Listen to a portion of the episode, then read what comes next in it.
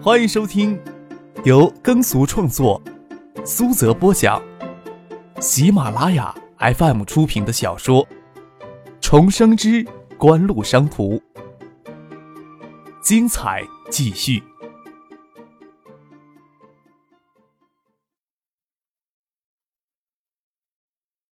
第七百九十集。严文杰不想给其他散户或者投资机构介入海塑科技的机会。鲁深两市一开盘，兴通证券旗下的资金就立即将海塑科技的股价托高到涨停位。受中美签署双边协议利好的消息影响，鲁深两市一片血盈盈的红。许思中午坐车到建业，打算找张可一起度过绝大多数人都以为意义非凡的千禧夜。张可就当是自己的假期了。在许思到了建业后，与他去新市街吃饭购物。大街小巷，在各大商家的努力下，也充满了节日的气氛。在东方国际广场挑选围巾的时候，张可接到了唐静打来的电话。真是要感谢上帝了！法语课的讲师昨天夜里患了严重风寒，我现在就往机场赶呢，再过两个小时就能看见你了。张可稍稍一愣，没想到唐静今天就能脱身回到建业来。怎么了？唐静从张可迟疑的语气里敏感地捕捉到一些东西，说道。那我留在香港好了。今夜怎么能让你孤零零的一个人留在香港呢？我怎么舍得呢？张克说道。你能赶回来，那是再好不过的了。我呀，正在街上帮你挑选礼物呢。你赶回建业就能提前收到了。静许思拿着一条叶蓝色的围巾走了过来，用嘴型示意他告诉是唐静的电话。见许思要走开，伸手抓住他温软如玉的小手，许思便拿着围巾安静的站在一旁，听着张克与唐静在那里通电话。唐静在电话那头迟疑了好一会儿，才说道：“我要你到机场来接我。”“嗯。”张可答应道，“我开车去接你。”电话那边又停顿了一下，唐静又低低的说了一声：“你们一起来也可以的。”唐静最后一句话很轻，许思站在旁边没有听见。见张可挂了电话，摸了摸他的额头，笑着说：“心虚了吧？陈倩下午会回海州。”我等会儿跟他一起回去，陪我一起去机场接唐静吧。张可捏了捏许思温暖的手心，我也舍不得你今夜不在身边的。许思睁着美丽的眸子看着张可，透着清灵迷离的红光，安然给张可握着，说道：“那你先陪我给唐静挑选礼物去，等会儿再去吃饭吧。”杜飞打电话来告诉张可，他要跟盛夏回海州去了。陈飞荣搭他们的顺风车也回了海州去，剩下昨天夜就回了建业了。三星驻建业的韩籍工作人员邀请韩国在建的留学生为千禧夜举办跨年酒会，李星宇要去参加。上午一起打球时，还特意告诉了个张克，橡树园、中兴微星、东大创业的留守人员都要举办跨年度晚会。许思帮唐静挑选礼物，已经过去了一个半小时了。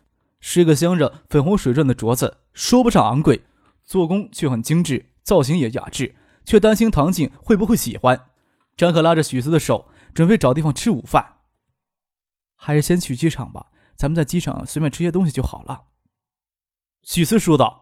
离唐静所乘的航班抵达建业还有一个多小时，往机场方向的路又不可能堵车。只见许思心慌慌的留在新世纪吃饭，他也不会定心。张可就依着他。好吧，咱们现在就去机场吧。穿过了东方国际广场前地下的人行通道，地下人行通道侧墙都贴满了八八幺八电子商务网站的海报，海报有海硕科技的标识。八八幺八宣传力度很大，不要说建业温州了，北京、上海的地铁都要给八八幺八海报给覆盖了。张可心想，严文杰还正要在海硕科技上大赌一把。虽然中国互联网用户规模已经达到北美地区的三分之一略低的水平，但是收入水平、用户习惯。电子环境等各大要件都远远低于北美地区。亚马逊此时的股价已经存在严重的泡沫。八八幺八现在就要大张旗鼓的想要在中国复制亚马逊的成功，更是水中捞月，零头只会让自己一头栽进水里去。虽然经常听到人们对互联网的抱怨，如资费、速度、内容、时间等等，但是我们很难看到一个人上不了网会因为种种不满而戒绝互联网。业内都普遍观察到，互联网有一种让人粘上去就再也下不来的引力与魅力。免费的电子邮件、搜索引擎、新闻内容、即时下载软件、各类信息以及新兴的电子商务所创造的许多价值，是物理世界无法代替的，也将最深刻的改变现代人的生活方式，也理所当然的被认为是近千年来最重要的技术革命之一。虽然很多理智的经济学者。都担忧此时的激进投资存在很大的泡沫。另一方面，却又认为新用户入网的速度丝毫未见放慢，用户组才是互联网产业的最坚固的基石。只要用户持续增多，互联网泡沫只是产业长期繁荣绽放出来的美丽花朵。但是，绝大多数的人都忽视了投资体制的内部循环是相当敏感而脆弱的。严文杰心里也清楚这些，对他们来说。只要撑到公开增发新股的那一刻，就能大获成功。就算红信能够打通所有的关节，海苏科技的公开增发也绝不可能早过来来年的五月中旬。张赫倒也很期待，互联网泡沫能不能撑到来年五月之后不破灭。留给锦湖的时间也很紧，要尽可能的减持股价压力情况，将 ESS 所持昆腾在线一千七百万股票在危机爆发前都减持掉，相当困难呐。要是有投资机构愿意接盘，打八折、九折出售，张可都是愿意的。如此大规模的大宗股票交易，接盘者会有长达六个月的净手期，张可也很难想象，眼下互联网泡沫危机能撑个六个月不来个总爆发吗？ESS 减值的借口是为中金微星建新厂筹资，这也几乎是业内公认的理由了。为了避免日后的法律纠纷，锦湖经济研究所也不会公开发布泡沫危机的警示。橡树园所持的昆腾在线七百万股股票，是为了保证对昆腾在线的影响力不会减持。马向东、梁文江他们一手将昆腾在线创办起来，看着企业成长，对昆腾在线都有着很深的归属感。张克与他们讨论过这些问题，他们即使清楚网络泡沫会有破灭的一天，也不可能大幅减持，放弃管理层对昆腾在线的控制权。即使网络泡沫破灭，也会对实体产业产生严重影响。但是，互联网产业长期向上发展的趋势是明显的。与其担心网络泡沫的破灭，还不如专心致志地经营发展昆腾在线。走出了地下人行通道，寒风从楼梯间袭来。虽然天气清寒，街上的节日气氛却十分浓烈。有个穿破旧衣服的小女孩捧着满怀的玫瑰花过来推销，她一手满满当当地将玫瑰花捧在手里，一手举着两只玫瑰花往张可眼前递，眼睛乌溜溜地盯着许思。醉醺跟张克说道：“大哥哥的女朋友好漂亮呀，我这是最好的玫瑰花了。”许思笑着不说话，停下脚步来帮张克整理衣衫。外面风寒，张克衣领敞着。趁许思帮自己整理衣襟的空，张克掏出钱，将小女孩手里的玫瑰花都买了下来，分了一只给许思，其他的都帮许思捧着。听说你在香港将戴尔的衣服都扒下来了。许思笑着问：“那是事出紧急，没有时间，就在后台直接跟他换衣服了。这个疤很难听啊，我你说的这么流氓吗？”张克舔着脸笑道：“不知道这些消息，易简冰、孙锦香还有许巍他们怎么的会往外传呢？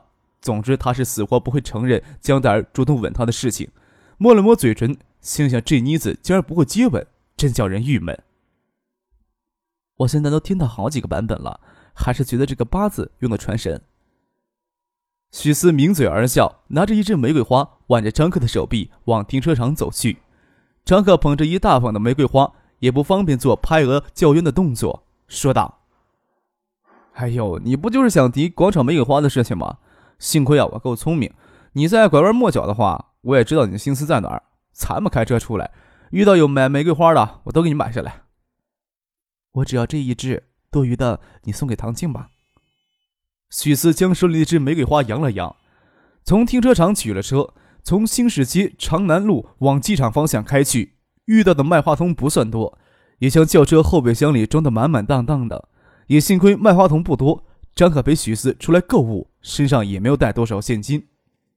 许四从后视镜里凝望着站在寒风里数钞票的卖花小女孩，好一会儿，跟张可说道：“有时候。”真的能够做的真是有限，还好吧。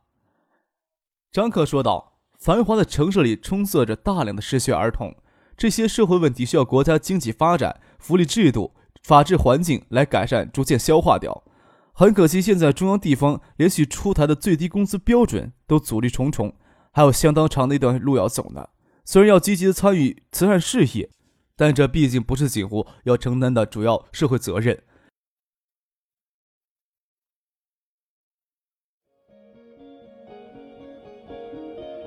您正在收听的是由喜马拉雅 FM 出品的《重生之官路商途》。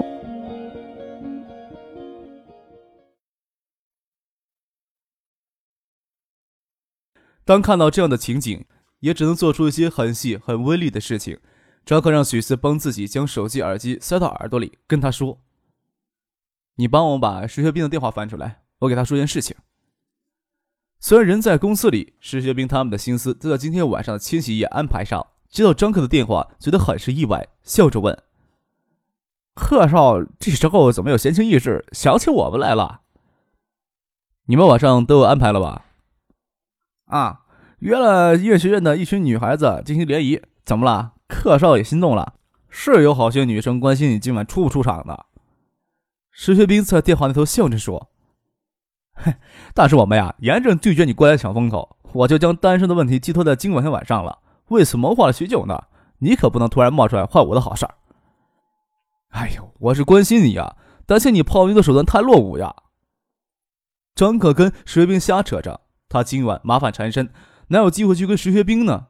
笑着说：“我呀，替你想到一个极拉风的主意，包你今天晚上能抱得美人归，要不要听一听呀？”有这种好事的，我严重怀疑啊！石学兵说道。“行吧，那就算了，我挂电话了。”张克说道。“哟，别急啊，你说来听听也无妨，我们会慎重考虑的。”石学兵又说道。“男人泡妞必须具备三种素质，你知道是哪三种素质吗？”张克问道。“哎呦，有才、有钱、有貌。”石学兵说道。你是不是逼着我夸你呢？难怪你现在还没有将那个叫是不是要左小青的心理攻破呀？认知层次太差劲了。你这手段呀，骗骗文学女青年还可以，离通吃境界还差得太远呢。看来我不知道你一把是不行了。张可一边开车一边跟石学兵胡扯：“有钱，哎，这倒是让你说中了。这年头没有哪个女孩子愿意跟你守一辈子苦窑呢。有才嘛？”首先要提高这个女孩子认知水平，不然就得抱怨怀才不遇了。有貌吗？女人虽然也喜欢小白脸，但还谈不上通吃。要不你问问何贤对小白脸有什么看法？听到电话那头声音很杂，人很多，隐约还能听到何贤说话的清脆声音。看来他们早就准备过千禧夜了。石学兵在电话那头问何贤，过了一会儿又回话说：“哎，何贤说你是小白脸。”张可超笑得欢的许思呲了呲牙，才跟石学兵继续胡扯。何家那丫头呀，说的不算。我来告诉你们，什么才是通吃的三种素质：有钱、有爱心、要浪漫。你想想看，有哪个女孩子不吃这一套呀？嘿，貌似很有道理啊。石学兵说道。算了，想你一时半会儿也不会有深的领悟。我直接教你一招吧。你今天晚上组织一些男男女女到新市街、孔庙、福清路，将所有呀寒夜里出来卖花童手里的玫瑰花都买下来。这样既能体现你很有钱，也能表现你很有爱心呢。但是，你将这些玫瑰花只送给那个左小青，看上去是很浪漫了。但是，左小青事后要解决这么多的玫瑰花呀，就会很头疼。总不能堆满一个房间，看着玫瑰花枯萎吧？送给垃圾清运工，嘿，那简直让人难以忍受呀。张克这么说着，还配合做出难以忍受的神色。许思笑着捏捏他的脸颊：“那怎么办呢？你说说看。”石学兵说着：“今天晚上不是有很多人去雁归湖守夜，或者登雁归山山顶守夜吗？你将那个玫瑰花买下来，再组织男男女女将这些玫瑰花送到每一个雁归湖畔以及雁归山上过千禧夜的女孩子，是不是足够完美了？”是不是觉得千禧夜这么过，比你们一群傻爷们儿、傻娘们儿吹冷风更有意义、更浪漫呀？哎呦，老大，你主意好归好，这还得真有钱才行啊！石学兵叫苦道：“哎，算一算，我也有好几万万的身家了，可那都是股权，我手里只有买车的钱呀。我总不能将我向往已久的小奥迪都砸到今天晚上去吧？石学兵看中了奥迪 C5 平台上开发的新款奥迪 A4，攒着钱想买车呢。行，好人做到底，送佛上西天。虽然你能将左小军抱回家，我也得不到他一个吻。谁叫咱们是兄弟呢？今天晚上开销都算我的。”张克说道。许思嘴里虽然不说什么，但是陪张克去机场接唐静，心里总是空落落的悬在那里，有些无所适从。听着张克在那里跟石学兵在电话里胡说八道，心情倒是轻松了许多。等张克挂了电话，才笑着跟他说：“原来呀，你都是这种心思。偏巧呀，我们还瞎了眼睛。”在路上买玫瑰花耽搁了一会儿，赶到机场，长进乘坐的航班还有半个小时才到。虽然还有些饿，不过许思也没有心思去吃饭，跟张克说道：“也许唐静还没有吃中午饭呢，要不要等他一起下飞机后一起吃呢？”好，那等唐静下飞机再说吧。张可答应道。与许思坐在宽敞明亮的接机大厅里，寒流来袭好几天，今夜以南气流平缓，偶尔会有城市下些小雨，却对航班不会有什么影响。唐静乘坐的航班准时抵达了建业，看着液晶屏上的显示，张可倒是有些担心唐静不在飞机上。许思想坐在那里等，想了想，又站起来陪张可走到出口处。张可要牵他的手，他没有让。还站得离张克稍远一些。接机大厅宽敞而明亮，隔着透明洁净的落地玻璃，可以清楚地看见抵达的旅客。唐静夹杂着人流当中，他也看到张可与许思站在那里，安静地抬起手挥了挥，脸上露出笑容，与平日里活泼好动的他有所不同。唐静刚下飞机，还没有体会到夜的寒冷，将赤黄色的短大衣拿在手里，穿着灰黑格子纹的紧身长裤。脚上却是黑咖啡色的长筒靴，宽松的绒线衣将全身包裹起来，使得他的腿看上去纤细修长。乌黑的长发随意的束在肩后，即使脸上的神色有些复杂，但还是掩饰不住他的青春与娇艳。